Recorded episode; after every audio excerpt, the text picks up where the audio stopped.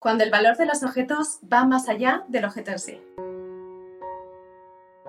Hola, soy Lucía Terol de sencillezplena.com y hoy vamos a hablar sobre los objetos con vínculo emocional. Vamos a ver qué son, dónde los encontramos, qué podemos hacer con ellos, qué no podemos hacer con ellos y otras claves en relación a la relación que tenemos con este tipo de objetos. La primera parte, quizás la más importante, es identificar qué es un objeto con vínculo emocional. Un objeto con vínculo emocional es un objeto cuyo valor no va determinado por la cuantía o el valor económico que representa el objeto en sí, sino que tiene un valor que va más allá de su funcionalidad o de su precio.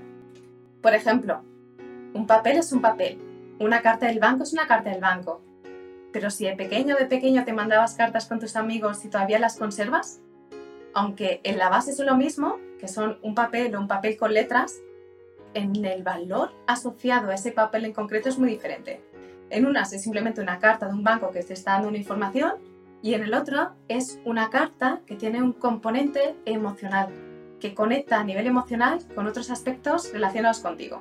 Cuando tú sostienes un papel o sostienes el otro, lo que se mueve a nivel interno es diferente. En un caso puede que haya mayor neutralidad y en otro caso hay una mayor implicación. Tiene esa capacidad de despertar en ti emociones simplemente por el hecho de sostenerlo o por pensar en ello. Te propongo que hagamos el experimento. Cierra los ojos y ahora piensa en algún regalo que te haya hecho una persona muy querida para ti. Que sea un regalo que te encante. Puede ser una carta, puede un regalo físico, una postal, un imán, una camiseta, una gorra, eh, una mesa, una silla, cualquier tipo de regalo. Y siente que se mueve dentro de ti. Puede que haya cambios a nivel interno, puede incluso sientas algún tipo de emoción, puede que incluso aflore alguna sonrisa en tu cara, aunque sea sutil. Estos objetos que tienen este potencial de despertar estas emociones que viven dentro nuestra son los objetos con vínculo emocional.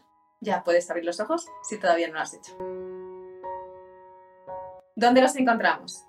A veces podemos creer que los objetos con vínculo emocional están simplemente en algunos lugares concretos de la casa o que pertenecen a una categoría específica. Antes hemos nombrado las cartas, pues pudiéramos creer que son las cartas o regalos que nos han hecho otras personas pueden tener este adjetivo de ser un objeto con vínculo emocional, pero lo cierto es que se pueden encontrar en cualquier parte. Recuerdo una mujer a la que acompañaba que estaba haciendo la revisión de su armario, de su ropa, y recuerdo que tenía un vestido que ella decía, es que este vestido en el fondo no me encanta. Sí que es un vestido que uso, pero no me encanta. Y me he dado cuenta de que lo conservo porque la primera vez que me lo puse, cuando todavía era novia con el que ahora era su marido, él me miró con una cara que me dijo, estás preciosa, te sienta muy bien. Y desde entonces, aunque he pasado por distintas revisiones de mi ropa, nunca lo he dejado ir. Y ahora tengo la duda de si dejarlo ir o no. Y yo le respondía y le decía, ¿te has planteado que este pueda ser un objeto con vínculo emocional? Y en este caso sí que era un objeto con vínculo emocional. Y como podrás ver, no es algo que nadie le hubiera regalado, porque era un vestido que ella misma se había comprado. Y no era algo que quizás entraba en esta categoría que todas las personas a priori identificamos como objetos con vínculo emocional, porque era simplemente un vestido que estaba en su armario. Cuando ella pudo ver este vestido con estas condiciones específicas de vestido que era un objeto con vínculo emocional, entonces tuvo otra función. Y de hecho, al final, ella tomó una decisión muy especial con este vestido. Pero no te cuento más, que no te quiero adelantar detalles y esto es algo que te desvelaré al final del vídeo. ¿Cómo se crea un objeto con vínculo emocional? Muy sencillo, se crea porque le damos un valor añadido. Normalmente este valor va en la forma de un recuerdo específico. ¿Te acuerdas del vestido del que hablábamos antes, que era un objeto con vínculo emocional? ¿Cómo sabemos que es un objeto con vínculo emocional? Porque cuando la persona habla del mismo, atiende a un recuerdo concreto, lo vincula con un momento concreto de su vida, y eso hace que este objeto tenga como ese poder de ser ese vínculo emocional. Con el primer ejercicio que hacíamos al principio de todo, cuando te hacía pensar en un objeto con vínculo emocional que tuvieras en tu casa, ¿con qué conectabas? Probablemente conectabas con algún recuerdo concreto o con algún aroma o con alguna persona o con alguna situación que despertaba en ti esa emoción. Así, la forma en la que creamos estos objetos con vínculo emocional es justamente vinculando un objeto con un recuerdo en sí. Este proceso no es algo que normalmente hacemos de forma consciente, sino que suele aparecer de forma inconsciente, porque hay algo en mí que conecta el objeto en sí con el recuerdo. Este proceso es un proceso que se crea y del mismo modo es un proceso que se puede deshacer. De la misma forma que yo genero estos vínculos entre objetos concretos y recuerdos de mi vida, como pueda ser un momento concreto, de la misma forma podemos separar ese objeto de ese recuerdo, sabiendo que ese recuerdo me pertenece independientemente del objeto. Solo que este proceso es algo que sí que necesitamos hacer de forma consciente y es algo que no se puede forzar. Sobre todo esto vamos a seguir hablando en este vídeo para que tengas claves concretas para poder saber qué hacer con estos objetos con vínculo emocional. Ahora ya sabemos qué son, dónde se encuentran y cómo se crea este vínculo. Vamos a seguir. No todos los objetos que creemos que tienen un vínculo emocional tienen realmente un vínculo emocional. Si has leído Esencia Minimalista, probablemente esto ya lo has escuchado. Y es que una de las primeras personas a las que acompañé físicamente en un proceso de orden hace ya bastantes años, como pasa el tiempo, fue una mujer que quería, se había jubilado, era una mujer viuda y quería dejar su casa para pasarse a un lugar más pequeño. Cuando empezamos a hacer el proceso de revisión de su casa, había una habitación que ella siempre mantenía cerrada. Y a mí me entró como esa curiosidad, no sé si sabes, este sexto sentido que te dice que ahí hay algo, y le pregunté específicamente por ese cuarto. Y me dijo que ahí conservaba los objetos con vínculo emocional, porque esta mujer sí que conocía este nombre en concreto. Y yo le pregunté si podía, si podía enseñarme el cuarto y me dijo que sí, aunque con cierta reticencia. Y cuando entramos era un lugar que estaba un poco en penumbra y ella me dijo que normalmente lo tenía cerrado porque le costaba mucho tenerlo ordenado y que la verdad es que incluso limpiarlo era un poco un suplicio, por lo que intentaba siempre tener la ventana cerrada para que no entrara polvo y así mantenerlo el máximo tiempo posible limpio sin tener que estar ahí con el plumero quitando el polvo a todas esas figuritas y a todos esos recuerdos que mantenía. Porque sí, ese cuarto estaba lleno de todos los recuerdos que sus hijos le habían ido regalando a lo largo de los años, ya que habían visitado muchísimos países y de cada lugar en el que habían estado cada uno de ellos le habían traído un regalito. Esto se había vuelto como una tradición en la familia. Y esto implicaba que ella tenía desde un boomerang gigante que habían traído desde Australia hasta figuritas muy pequeñas de distintas partes del mundo y recuerdos de pirámides y todo tipo de objetos de toda clase, colores y formas. Era como un pequeño museo de objetos con vínculo emocional. Pero, ¿eran todos objetos con vínculo emocional? Y eso fue lo que yo le pregunté. Le propuse que se quedara en silencio en el cuarto y que sintiera cómo se sentía en ese espacio. Me siento, empezó a decir. yo le digo, ¿de verdad? Sin tapujos, dime cómo te sientes. Ya me dijo, la verdad, Lucía, si te soy sincera, me siento oprimida. Siento que me falta la respiración.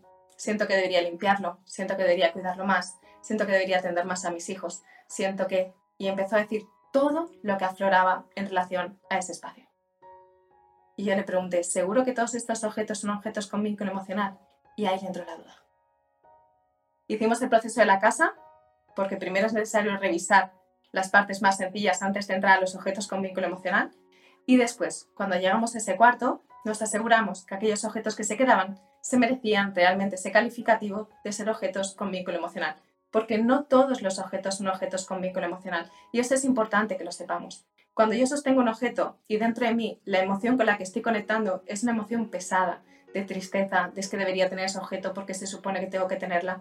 Este tipo de, despertar interno está muy vinculado no tanto al objeto en sí, sino a todos los pensamientos que tengo asociados a dicho objeto.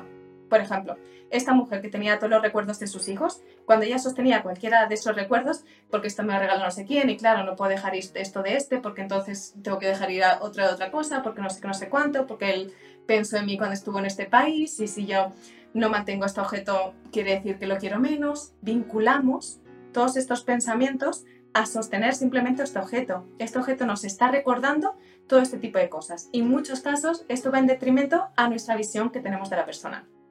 Ella, cuando estaba en ese espacio, se sentía mala madre. Y creía que tenía que sostener o mantener todos estos objetos para ser una buena madre.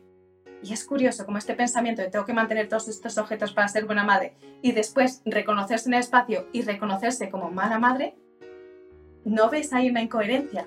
¿Verdad que no tiene sentido? Cuando hicimos la revisión del proceso y cuando ella se quedó con aquellos objetos con vínculo emocional que realmente la hacían sonreír, que realmente tenían sentido para ella, esa habitación se despejó. Se volvió mucho más sencillo para ella mantenerla ordenada la siguiente vez que fui a visitar su casa estaba abierta, estaba limpia y le pregunté de nuevo, ¿cómo te sientes al estar en esta habitación? Me dijo, Lucía, me siento pletórica, me siento llena de luz. Y me dice, no te lo vas a creer. Y dice, pero llamo más a mis hijos desde que he hecho la revisión. De hecho, muchas veces me meto en este cuarto y los llamo desde aquí. Es curioso, como muchas veces mantenemos los objetos con vínculo emocional porque creemos que le debemos algo a alguien y creemos que mantener ese objeto que no queremos nos conecta con esa persona y no nos damos cuenta de que justamente es ese pensamiento el que nos desconecta de la persona. Porque ella, al no sentirse buena madre, no quería llamar a sus hijos. Y cuando de repente hizo este proceso y se dio cuenta de que había objetos a los que les podía decir que sí y otros que no, reconectó con el espacio y reconectó con sus hijos. Y sabéis algo todavía más curioso. Al cabo del tiempo me llamaba y me decía, Lucía, no te lo vas a creer. Dice, aquello que yo creía que para ellos era un acto de placer, me han confesado mis hijos que se había vuelto un suplicio, porque cada vez que visitaban un país tenían que dejar un momento concreto para regalarme algo, para comprarme algo, y además tenían que tener en cuenta que fuera algo que yo ya no tuviera. Y claro, con todo lo que habían viajado, cada vez se volvía más difícil para ellos. El haberlos liberado a ellos de esta carga de tener que regalarme algo de aquellos países que visitaba, había sido también un regalo para ellos. Por eso no, no todos los objetos son objetos con vínculo emocional. Aunque haya objetos que sean regalos, no por el hecho de ser un regalo quiere decir que sea un objeto con vínculo emocional. Identifiquemos en nuestro espacio cuáles realmente se merecen este calificativo, porque son objetos que nos conectan y no objetos que nos desconectan. Proceso de separación. De la misma forma que generamos este vínculo, objeto, emoción, y esto muchas veces se produce de forma inconsciente, yo conecto un objeto con una persona, un recuerdo, una situación, también podemos hacer el proceso contrario y coger nuestras tijeras imaginarias y cortar esta cuerda a la que hemos llamado vínculo y separar por un lado el objeto y por el otro lado la persona, el recuerdo, la experiencia o el momento que estamos desvinculando. Este proceso solo podemos hacerlo cuando las personas están preparadas y es algo que aflora. Te voy a poner un ejemplo muy concreto que creo que lo visibiliza de forma clara. Mis mayores maestras y quienes me enseñan son las personas a las que acompaño en un proceso de orden y cualquier cosa que yo haya descubierto es a través de ellas. No hay nada que surja de mí y hay una parte pequeña que surge de mi proceso, pero conforme voy acompañando me di cuenta de que es muy limitada. Uno de los aprendizajes que descubrí, y es este desvincular la parte del objeto con la parte del vínculo, fue a través del acompañamiento de una mujer. Esta mujer había perdido a uno de sus hijos. Era un hijo que estaba en la adolescencia y que había fallecido de forma repentina. Ella se quiso embarcar en un proceso de orden y sintió que quería hacerlo conmigo. Yo en el momento no me sentía preparada y menos para acompañarla a través de un proceso que realmente es online, porque el curso Ordena tu casa para ordenar tu vida es un proceso online. Entonces le dije que en ningún momento forzara y que si sentía que le aportaba valor, que siguiera, pero que buscar ayuda profesional si la necesitaba. Aún así, ella sentía dentro que necesitaba este proceso y que quería hacerlo conmigo. Y así que nos embarcamos en esta aventura. Primero revisamos toda la casa y le propuse que la habitación de su hijo, que permanecía intacta, que no había tocado nada desde la muerte de su hijo, lo hiciéramos en el último momento, después de todo el resto de objetos. Recuerdo que ella fue pasando por las distintas partes y que cuando llegó a esta habitación empezó a enviarme unos emails muy largos. Hubo un cambio en ella, como que de repente iba compartiendo partes del proceso, pero cuando llegó aquí, algo cambió. Empezó a enviarme unos emails muy largos en los que me hablaba de los objetos en concreto. Recuerdo de algo de lo que me habló y era del equipaje, la equipación de fútbol. Me habló de todas las veces que había acompañado a su hijo a los partidos, cómo acompañaba no solamente a sus hijos, sino también a otros de los amigos suyos, porque entre los padres iban turnando. Como muchas veces estaba ahí en los encuentros, como a veces iban, iban de buen humor, pero volvían enfadados cuando no habían ganado, iban refunfuñando. y a través de estos emails yo fui consciente de que ella, a través de narrar la historia que estaba vinculada con el objeto, de alguna forma desprendía de forma natural y sin esfuerzo el objeto de la historia. Dejó ir muchísimos objetos de esa habitación, entre ellos la equipación. Se quedó con otros, aquellos que la inspiraban y aquellos que la hacían sonreír, pero el mayor aprendizaje que ella me regaló es el reconocer que sus recuerdos no estaban vinculados a los objetos que estaban en ese espacio, que ella no iba a perder el recuerdo de todos los fines de semana que había acompañado a su hijo a los partidos solo por el hecho de conservar una equipación o no conservarla. Desde aquí si te das cuenta, cuando yo separo el recuerdo del objeto, da igual si dejo ir el objeto o no. Ya no tiene ese valor intrínseco. Y se quedó con algunas cosas, por supuesto, aquellas que le inspiraban, pero otras muchas se cayeron. Y no es tan importante que se cayeran o que se quedaran, no es tan importante el número de cosas con las que se quedó, no es tan importante eh, las decisiones que tomó en relación a ellas, lo importante es que pudo generar esta separación. Esto de alguna forma quita el poder de los objetos sobre nuestro estado emocional, porque este objetos con vínculo emocional de alguna forma tienen un poder sobre nosotros o sobre nosotras. ¿Y qué pasaría si perdemos esos objetos?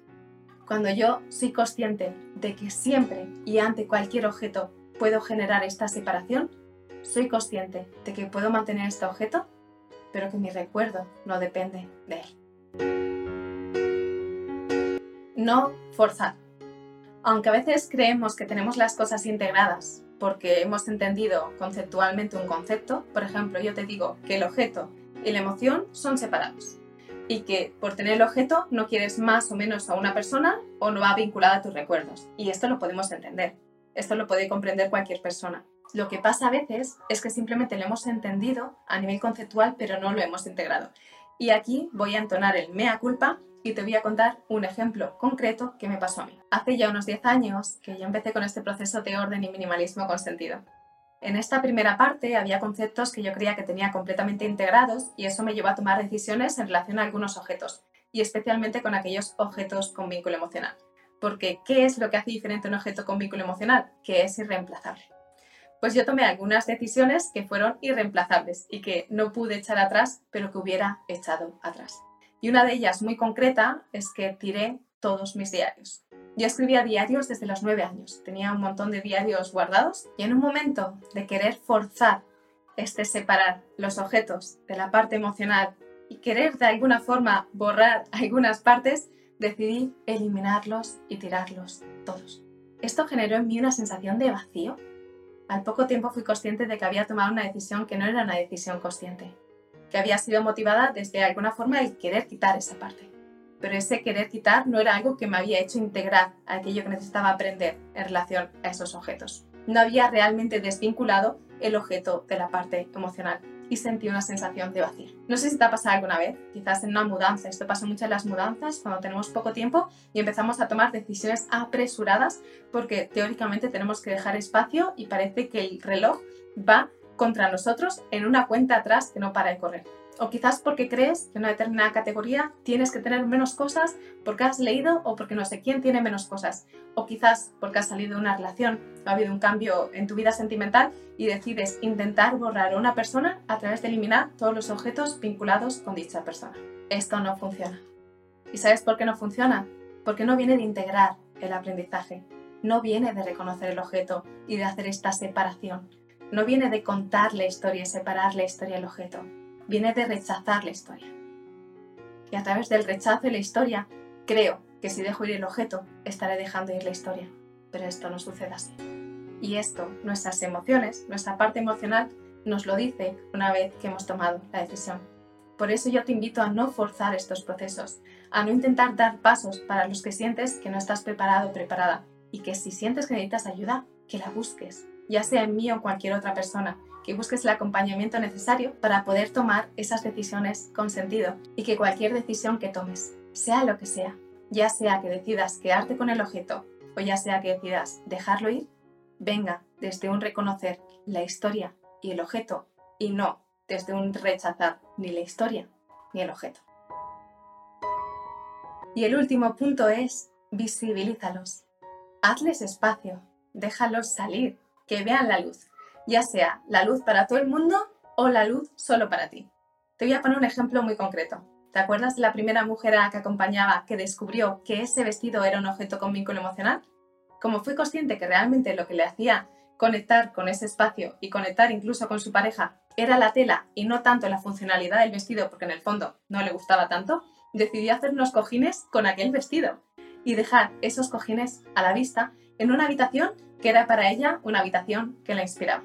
Y así, ese cojín, que antes era un vestido, quedó a la vista recordándole esa conexión que tenía con su pareja. Puedes elegir estos objetos más especiales y ponerlos en puntos estratégicos, quizás colgados en la barra del armario o al abrir alguno de los cajones o incluso pegados en la parte interna de un armario.